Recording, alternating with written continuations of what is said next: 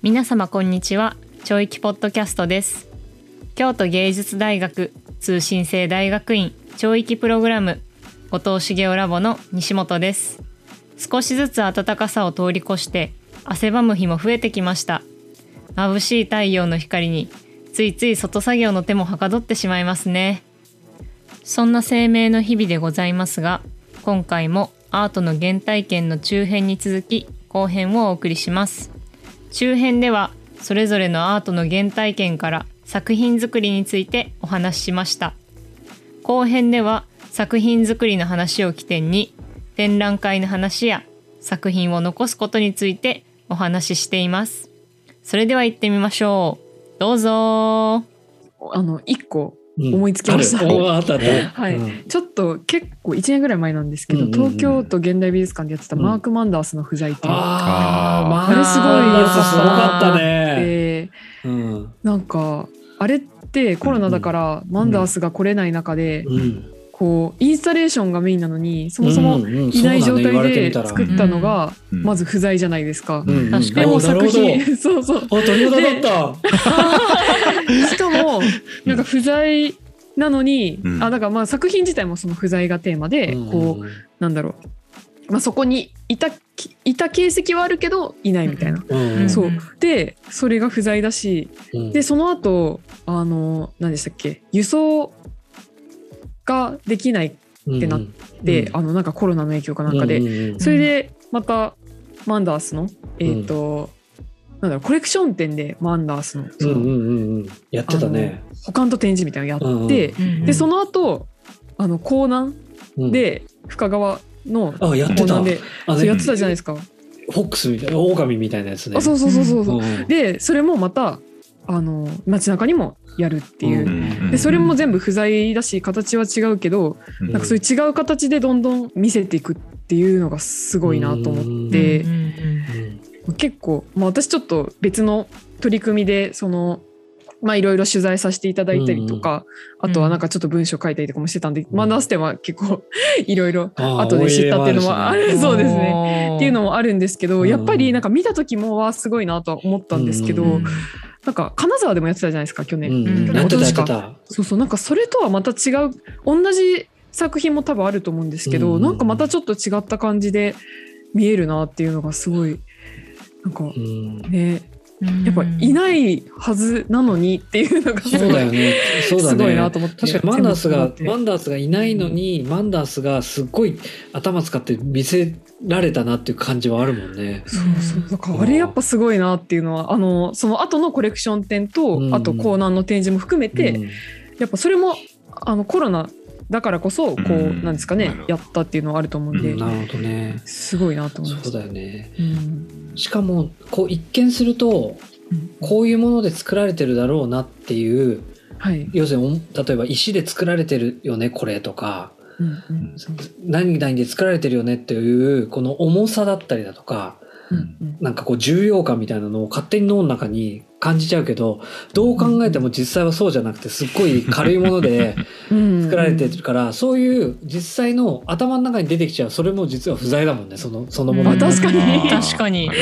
確かに質量とかなんかうん。頭の中に勝手に出てきちゃってる想像しちゃってるものも全然実は本当のそのものの中から抜け落ちててっていうところもあったりとかすごい面白いよねあれ。確かに衝撃的だったな。うん。うん面白い面白いうん結構そうねいい。ですよね。いいっすね。展覧会行きたいですねみんなでね。いや行きたい,、ですね。ね。なんか今度みんな同じ展示を見てきてあそれを感想をあ話すやりたい。いいですね。ポッドキャストで。うんポッドキャストでね。うん。叩かれるかなすごい。いやちょっーなんか難しいですね。コメントすごい考えちゃいそうですね。う考えちゃいそうなんていう。かなんかねそうね、そうね。できればダミアン・ハストはやめたいですね、やめようやめよう。ダミアンハストはやめましょう、うん。やめましょう。ダミアン・ハストやめたい。私もねちょっと危ないからやめといた方がいいと思う。キレチラキレチラかしそう。キレ散らかしそう本当に、うん。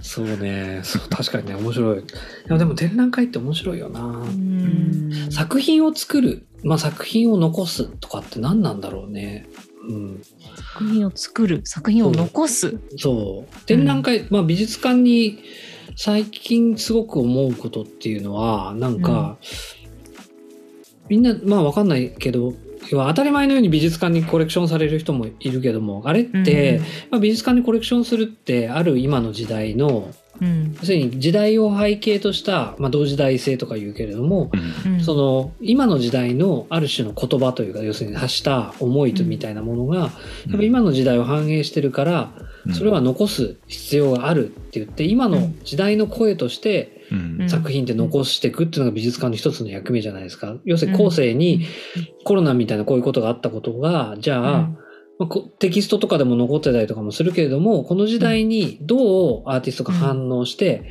時代をどう反応したものがこういうふうに現れをしてそれがじゃあ200年後の人たちが見たらどう思うのかとか300年後になってもっつってそれを個人とかでは残していくのは大変だから、うん。あるその美術館というシステムの中で、えっと、それを記録して残しておいて200年経った時にじゃあ2020年とかぐらいにこういう病気が世界中で同時にはや流行っててその時に人はこういうふうに反応したんだよってことを、まあ、正確に伝えるっていうよりはその時の思いの部分なんかを感覚的に伝えようみたいなところが多分美術館の役割だと思うんですけどもなんかさそういう意味でなんかこうなんていうのかな作品作っていくとかした時に要は美術館に入るわけじゃないかったりとかもするわけじゃない、うん。今のところだと僕らだったりとかだと。なんかだけどこう作っていくっていうのはなんかこうどういうふうにこう作品ってなってってもらいたいみたいなのとかってあるのかなとかって。なんかどんな役割を作品にこう、まあ、作ることそのものが目的っていうのは一つはあるとは思うんだけど、うんうんうんなんか例えば西本さんとかだったら。役割？そうですね。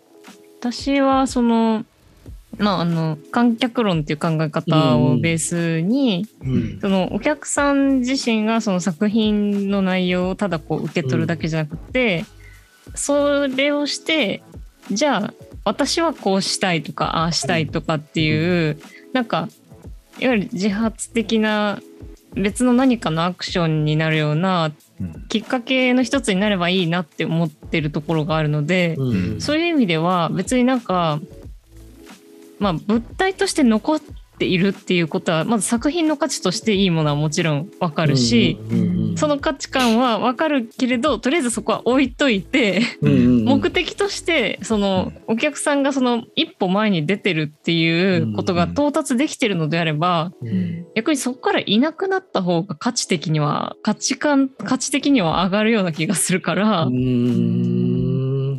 あのそれこそそのまあ上演じゃないですけれど、うん。あの時だけあった何かっていうものでも全然いいなっていう気持ちはありますね。なるほどね。消え消え物というか消え物。まあパパフォーマン要するにパフォーマンスアートみたいなことだからそのうん。うんうんダダとかがやったことだったりだとかそうみたいなフルクサスがやってきたみたいに要するにその場で体験するっていう第一体験者みたいな経験の人たちにも価値があってみたいなのもいいってことだよね。そうですね。うんでやっぱりこう消えていくってなるとやっぱりそのどんどんそれが朽ちていくっていう過程とかをやっぱり見る、こう鑑賞者が見るっていうことにもなるので。うんなんかそういう意味でそれこそその上演台本とかをうんあえてトイレットペーパーで印刷したりとかして、ね。はい、あああ消えやすい素材でというか。そう消えやすい素材でなんならあの濡れた手で触ったらびちょびちょになるってつけるっていう。ね確かに繊細だもんねだいぶあれね。うん、もうみんなすごい繊細に扱うから笑えるんですよね。そうそうだよね。ー 私も西本さんのあの上演台本トイレットペーパーをはいこうもらったというかあの、はいこういただいた時にはい。あの袋ビニール袋に入ってるんですけどそれをベリベリってこう剥がして渡され剥がしてるんですよ、ね、渡すんだよね。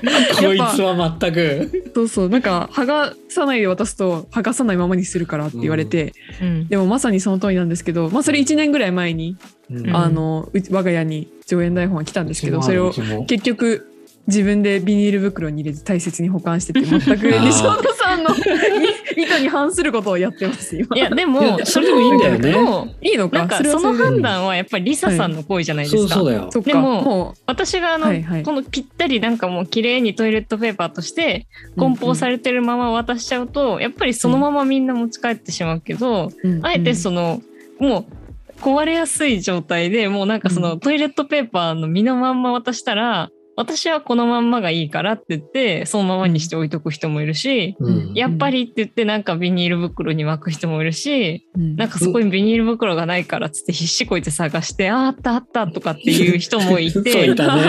なんかもうそれその上演台本だけのために何かをやるっていうことすがもうすでにその人にとってのそうなんだよね。体験なんですよ。確かに参加させてるってことだもんね。そだからもう舞台に上げられてるんだよ。だから別になんか私の作品の意図に反するとかそういうことじゃなくて、もうそれはもうリサさんだったらリサさんの作品の一部だし、うん北さんだったら北さんの作品の一部だから、うんそれはいいと思うんですよ。うん、わかるわかる。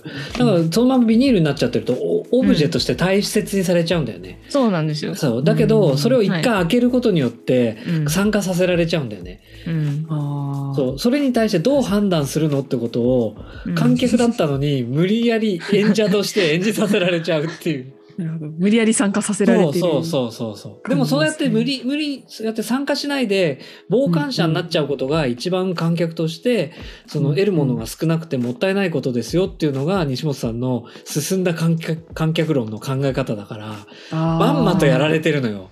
やられましたね その上でビニールに包んじゃうとかっていうのは全然それはそれでいいのよ。うんうんそうなんです。人間に人間が自主的にいろんなことを選択しながら生きていくんだってことを身をもって体験させられるっていう、うんそういう意味ではすごい去年の半年でもすごいよくできてたもんね。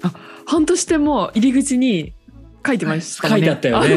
あなたの選択を否定しませんっていうね。そうそうあれね、なんか私すっごい割と勇気を持ってあの言葉書いたんですよ。うんうん。うなんだっけ、私はあなたの言葉だったり行為っていうものを否定しないので、あなたがあなた自身でそのこ行為を肯定してくださいって書いたんですけどなんか私結構それねいかなり勇気を持って書いたの。だいぶ、うん。あの突っぱねこ観客に対してすっごい突っぱねてる言葉やったから、すごい大丈夫かな。ビビるなこれって思ってうん。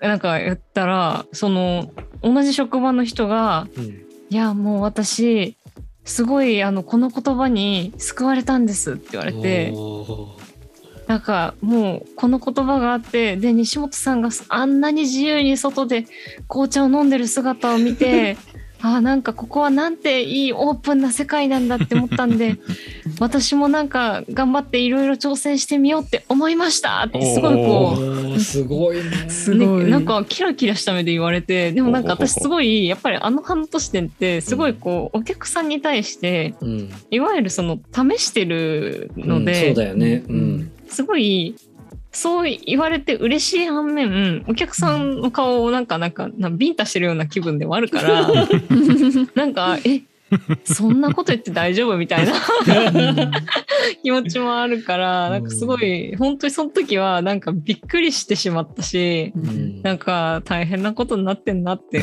思いました作ってるくせに。でもいいでもいいじゃん。そそれさ大変なことになってるなっていうのはさある意味でさ自分が作って想定してるよりも作品が成長してすごい思わぬフィードバックが来てるってことでしょ、うん、そうですね。うんアーティストが想像するよりもすごい展覧会になってるってことだからさそれはすごい良かったんじゃないかな。いやー本当にありがたいですよ、うん。本当にもう周りの人たちのおかげですよ本当に。急に謙虚。謙虚。もう誠実謙虚。いやでも本当にねあれです。つゆさんだからあの今度今度の半年はぜひ一緒行きましょうよ、ああそうですね。うん、行きたいです。わあ怖いな。でちなみはいにその、えっ、と今まで話してたやつはどっかで見ることができるんですかね、あのウェブとか、えーっと今現在はい。その半年展はアーカイブブックなるものを制作しておりましてその内そこで多少なりとも、まあ、全てではないですけれど、うん。内容の断片がうん。わかるかも。ないししれません。わからないかもしれない。わからないかもしれません。あとはなんかそのうん。写真とかだったらこううん。西本のインスタとかでねちょいちょいあのなんかああーあのなるほどドキツイピンクのなんか空間の写真があったら まあそれが半年でになあれです。あれだなみたいな。あそうそうそうそう。なる。ほどなるほど。上演台本って売ってましたっけ、あ今売っえー半年展ですか？あ上演台本です。上演台本半年店で売ってましたよ。売ってあそっか。た売ってた。積んでた。ネットネットでも売ってますよ。あ、うん。ネットでも、うん。販売販売。中そう。注文されたらあの律儀にビニール袋を外して送りますんでね。本当にねめちゃ面白いよ。すごい良かったな。半年店ねすっごい良かった。本当行ってすぐの時は何にも分からなかったの俺そうですね。混乱したちょっと、うん、なんかあの、うん北さんすごい黙っちゃったな。どうしようって思ってました。オープンと同時に行ったからね。なるほどなるほど。でも混乱しててでもなんかねずっとずっとそこから頭の中で反芻して今日その後京都で大学行ってで帰りの車の中であーって思って なるほど。こっからもう忘れちゃいけないと思って iPhone で録音して音声の録音しながらそのそう音声メモでその時思ったこととかをうん。車を運転しながら喋り続けたの。それでブログ書いたの。なるうん、うん、忘れちゃうと思ってこの感覚。あんまり自分の、まあ、だから多分相手が書いたのさっきの話と同じで自分の中にない物差しの感じでし見ないとわからないものだったんだと思うんですよねなるほど。だから物差しないから自分では後から反芻するのがすごい難しいから一生懸命その時に忘れないようにと思ってその感覚をと思って喋ったんですよねっていうのをすい。ごい覚えてる。ああ、あ自問自答と思って。これはブッダだよ、ブッダだよとかって思って。ブッダ ブッダだと思って。ううんんそう。いかにしかもブッダって言葉を使わないでこう書かなきゃいけないと思って。ああなるほどね。そう。すごい、それはすごい覚えてる。うんうん、なんかあれはすごかったんだな、きっとと思って。うんその時には分からなかったっていうのがうね。んいやーまあね、うんじわじわ来たりする人もいますからね。そうそうそうそう。んなんか素直じゃなかったな、その場で楽しめないっていう。いやいやいやいやいや。いや、楽しんでたけどね。うんそう、その時の楽しみは完璧ではなかったなとかって思うけど。いや、面白いよね。またやるんですか、西本さん？またそうですね半年展は一応まだちょっと日程が決まってないんですけれど、うん5月に予定をしております。あ素敵な。春の陽気でございますう。ん。うんちゃんとじゃああれですね、また予定が決まったら、もちろん。えっと、懲役、はいポッ。ドキャストの公式ツイッターやら、インスタグはいラムでも、あ、ありがとうご告知をざいます。ご案内いただいてしましょう。ご案内をして、ね、ありがとうございましましょう。す。はい。はい。で、あの、じゃあ、あれ、過去の、その、前回の半年展とかのやつも、写真とかをぜひね、かしこまりました。投はい。げましょう。投げます。何や何何が起きてたの？どんなことが起きてたのかさっぱりわからないっていう状況なので、はい、そうですよねっていうふうにしましょう。はい、はい面白いですね。そうですね。うんまあ5月はその半年展にもプラスでちょっと東京の方にもお邪魔しておはい展示もさせていただきます。おそれはそれは何やるんですか？食いつき方よ。食いつき方よ。うんそれは何やるんですか？東京の方では。東京の方では はいどうぞ。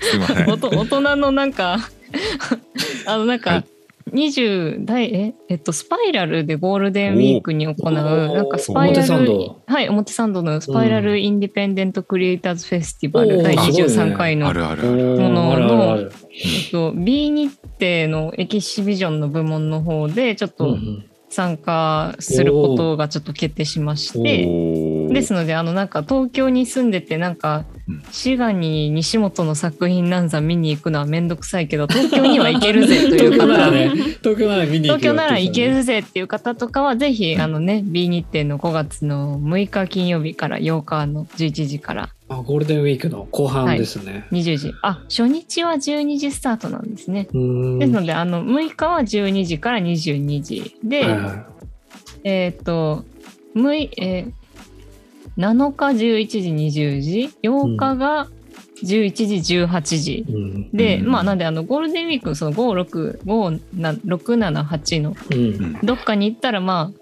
あスパイラルに行けば西本の作品が見れると。見れるということですのでじゃあこれも詳細はじゃちゃんと概要欄にもあ入れましょう。えー。毎年やってるやつですよね。そうですね毎毎年やってるるやつ去年で行きましたね。うん。ああそうだなんか割と有名な人が出たりとか、そっから有名になる人がいたりとかするよね。なんかよ有名だもんね、スパイラルのその。とんでもねえところに私は出てしまうことになってしまったあそこの近くでね髪を切ってるんで 髪をいい髪を切った帰りにあのスパイラルよく西本が髪切りましょうか。いえいえいえ。パフォーマンスで。パフォーマンスではいいらっしゃいませーって言ってあのあそこの 店長のところでお金取られるんですか？お金。お金かかるんですか？お金そうだまあかかりまねすよね。西本なんでやっぱ高くつきますよ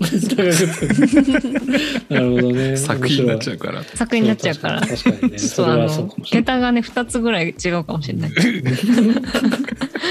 いや素晴らしいですね。でも作品順調につ制作は進んでるんですか？制作そうですね。あのもう家の中に あのすブースみたいなのを仮ブースみたいなのをちょっと作って。おー明かり組みしてテストしてる、はい。なんかこうああでもないこうでもないとかって言いながらやってます。頑張って。面白いですね。いやすごい良かったですね、いやもう本当にもうまさかまさかのうん、感じでちょっと私自身ビビってるんですけれど大丈夫ですよ、大丈夫大丈夫。まあ、まあまあね楽しむ気持ちで頑張りたいと思います、はい。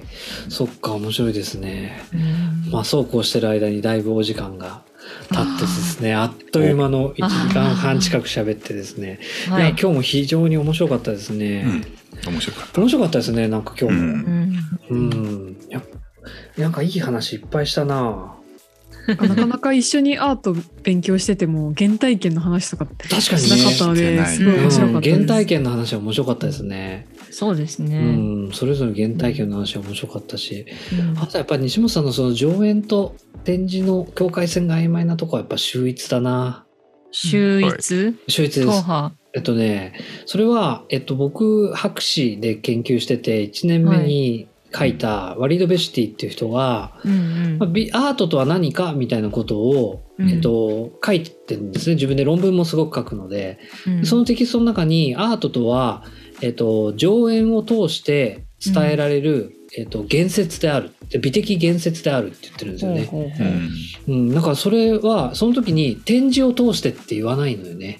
うん。上演を通してって言ってるのでやっぱうん。コンテンポラリーアートの最前線でやってるワリード・ベシティみたいな人はやっぱりそれを展示オブジェクトワークのただ描けるような展示みたいなことだけでやっぱり考えていなくてうん。うん。なんか上演っていう方がやっぱすごく広く見てるというかアートの上演を通してって作品がかけてあったとしても多分上演っていう考え方とかしてんのかなとかってやっぱり思う部分もあったりだとか、うん。上演って考え方まで考えてその上演と展示するってこととの境界をすごく曖昧にというか変にそこに境界を立てずにうんその考えることで多分パフォーパフォーマンスアートとかの領域もうん。含めてちゃんとアートだったりインタラクションのあるアートについてもうん。ちゃんとアートとして考えたりとかっていうふうにやっぱり広い目で見てるんだろうなっていうのはすごく感じるところがあったので、まあ、そういう感覚が逆にないとどんどんどんどんそのオブジェクトワークの中に閉じ込められていっちゃってっていう風になっていっちゃうんじゃないかなっていうのはなんかすごく感じるので、まあそういう意味ではそこの感覚が最初から、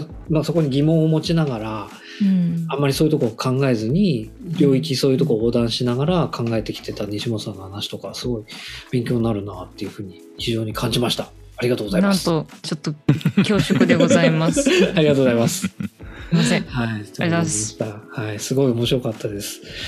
はい、なんか、わりかし真面目にアートの話したような、初めてのそうですね初。めてかもしんないうん。お今回しかも参考文献もゼロでございます。もうあまずいね。まあいいか。参考文献あるじゃないですか西本さんのああ、西本さんの本とかね修士論文、修士論文も。じゃあ、じゃあ今回は参考文献で載せましょうか。無理やりつけてきたね でちなみに、ちなみにあれですからね、えっと、はい前回、前、前回のやつには出てますか？らね。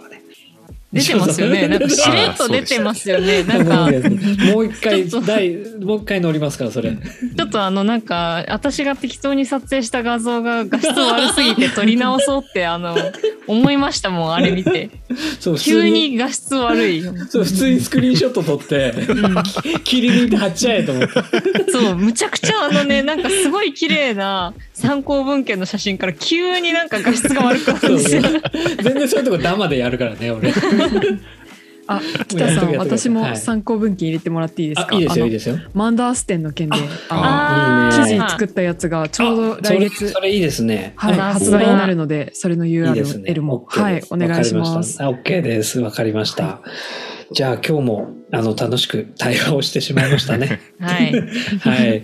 なんかあの皆さんの勉強に少しでもなるといいかなと思いますけれども。そうですねはい。うんまた次回もはい。あのはいこのメンバーでやりましょう。じゃあえっ、と今回はえっ、と、はい美術の原体験をスタートにえっ、と、はいまあいつもとはいつもよりは割とアート寄りの話をみんなではい対話してきましたけど、はい。非常になんかすごくまた今回もがっちりした答えがなんか出たというわけではないですけれどもそうですね。非常にあの豊かな会話になったんじゃないかなと思います。はい。じゃあまた次回、また、ぜひ皆さんいい対話をしましょう。